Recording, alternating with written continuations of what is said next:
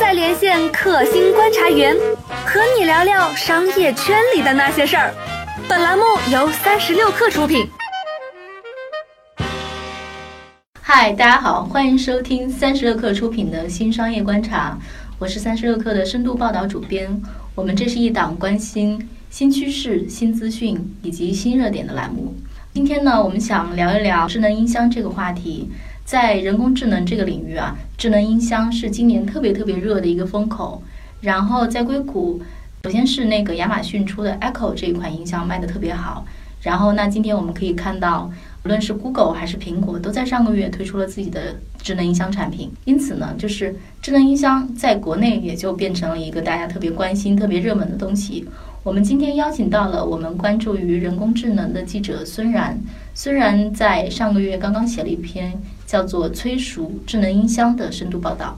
那他刚刚去了一趟深圳的华强北，去看了看这个市场真实的状况。嗨，孙然你好。哎，你好，杨孙，大家好。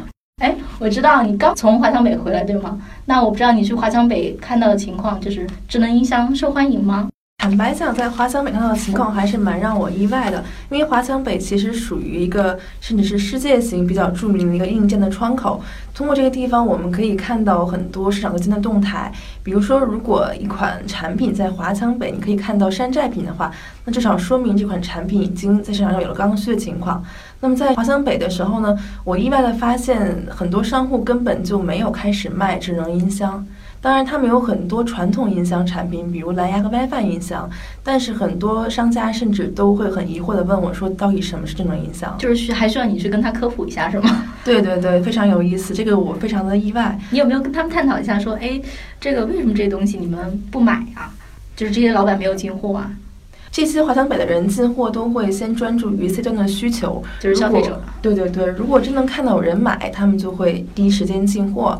呃，有一个老板跟我讲说，目前中国在深圳确实有人做智能音箱，但主要是销往海外。那国内消费者不是很敏感。比如说，一个老板他的柜台，我看到最贵的一款音箱是一个传统的音箱，售价五百块钱，然后比较便宜的也有几十块钱的。当时我问他说：“你为什么没有卖智能音箱？”他看到智能音箱的均价现在在一千元左右，就就跟我讲说，这个价位中国的用户其实不太能够接受的，所以价格是比较关键的一个原因。第二点，其实对于智能音箱，国内的。呃，企业的这种热情度跟一般消费者热度之间有个很明显的断崖性的差异，就是我们看到中国无论是阿里、腾讯，还是网易啊、猎豹啊等等公司都在做音箱产品，但是 C 端消费者的购买其实非常非常的稀少。那这种情况也就导致说，深圳的一些 To C 厂商他们并没有这样的进货意愿。我觉得是不是这样？就是大家其实消费者还完全不清楚说这个东西我可以拿来干什么使。嗯，可以这样理解。一方面就是大家一听音箱，觉得是个放歌的，而中国国内的情况其实不像美国，美国它是一个车轮上的国家，你很多时候时间花在公路上，所以导致一般人对音频的需求非常多。但中国人其实天然对于听歌可能没有这么刚需的一个习惯，一般耳机就可以满足了。那这个就导致说，智能音箱它最基本的市场，也就是说，会首先来自于传统音箱的市场。的盘子在中国就没有这么大。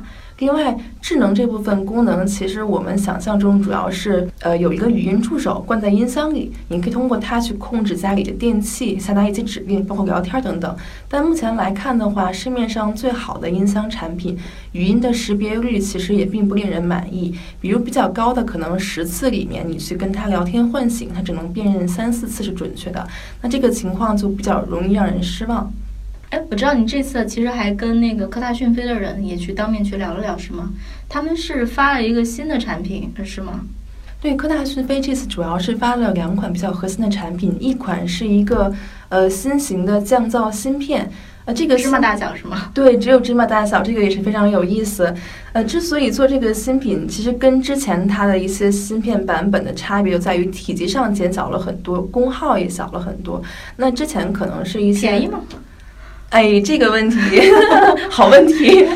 孙飞这两款产品的价格，根据官方交流的情况，可能刚开始的话不一定会非常便宜，因为他们也说这个是一个比较尖端的硬件产品，呃，但是成本会随着时间推移逐渐降低下来。另外就是 To B 产品在销售的时候有很多种模式，有些是单纯的去按个数去买，有些可能会配合方案一块儿买，所以不太好一概而论的看一个价目表。我觉得啊，就是科大讯飞，据我所知，他们发的这两款产品其实都是面向，比如说智能音箱的制造商，包括那个比如说什么卖空调，然后卖冰箱的，包括这些家电厂商吗？包括现在它这个产品，讯飞的产品其实是一款语音交互模块。呃，基本上现在智能家居这个风口很热嘛，所以所有家电厂无论大小都希望能够在这里面分一杯羹，这就导致讯飞这类技术提供商吧。在市场初期，其实已经收割了一批利益。因为我知道，就是智能音箱这个产品啊，虽然消费者没有感知，但其实公司们、厂家们，它竞争都是很激烈的。那我不知道，就讯飞发这些新产品，是不是因为他们也是很着急的想要抢占这个市场呢？你怎么揣摩他们的心态？我觉得讯飞这家公司，其实目前他们在这个市场上的情况相对是比较乐观的。根据公司公布的一个数据吧，他们说目前市面上百分之八十这种智能硬件设备所有使用的语音模块都是来自于讯飞。那么这个情况，我通过市场了解，它也是呃比较接近真实的一个状况。所以可以说，讯飞在这个行业里的话语权目前比较强，也是第一批的这个利益收割者。但是我打断你一下，我作为消费者的一个感受是说。我并没有感受到我们家的空调会说话，或者说我可以买一个能够听懂我说话的空调。就是这个东西对消费者来讲还是离得很远的。这个生态只要没有建立的话，我觉得甭管讯飞的话语权有多么强，我觉得这个市场只要没起来，这个盘子没有只要没起来，我觉得这家公司它的利益就不能变成现实的，比如收入，我会有这个担心。对，您说的非常对。其实，尽管讯飞现在已经靠这种卖方案赚了一批钱，但他最终的希望还是希望整个生态跑顺，因为只有 C 端接受了以后，这个市场才能够持续的产生利益。那么现在为什么 C 端消费者的感受不是很强呢？一个层面的原因在于，就是目前这种语音设备它真正做成成品以后的使准确率，语音准确率还是有一定的问题。比如说。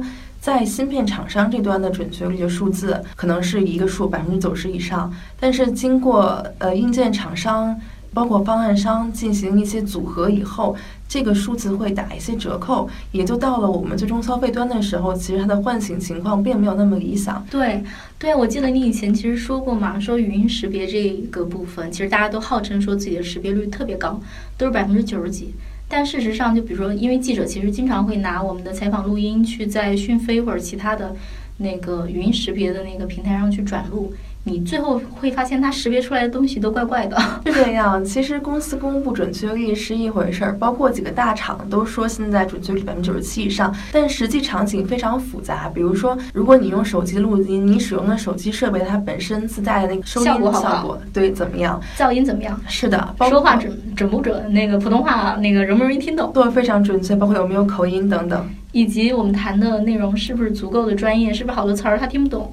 对对对。所以啊，智能音箱这个东西啊，要跑通，看来这个路还挺挺长的。哎，那我不知道，就除了说这个生态里面，除了说那个需要冰箱或者是洗衣机就这样的家电厂商去配合它，那还需要什么样的合作方去配合它呢？非常关键的一个角色就是内容厂商。那么在两年前，其实智能家居热过一批，当时很多人觉得没有起来，除了技术原因，另一个层面在于内容整合不行。